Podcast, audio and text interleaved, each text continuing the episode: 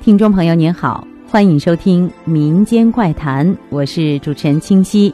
今天我们来聊一聊春节的起源。有一种传说是，中国古时候有一种叫年的兽，年头长触角，凶猛异常，常年深居海底，每到特定的一天，也就是现在的除夕，才爬上岸，吞食牲畜，伤害人命。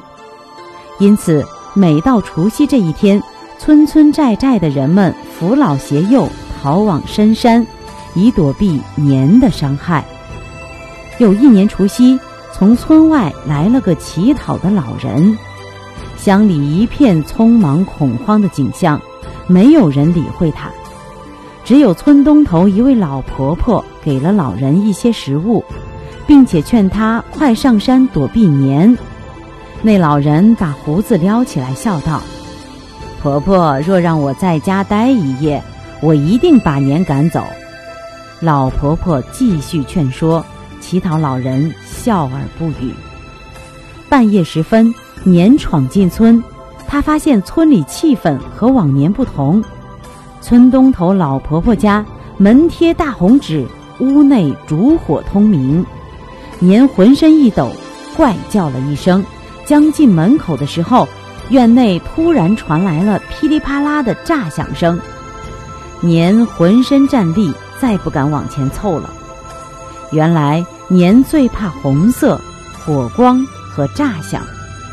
这个时候，婆婆的家门打开，只见院内一位身披红袍的老人在哈哈大笑。年大惊失色，狼狈的逃窜了。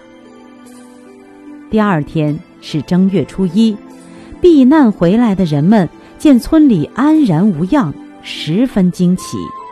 这时，老婆婆才恍然大悟，赶忙向乡亲们诉说了乞讨老人的许诺。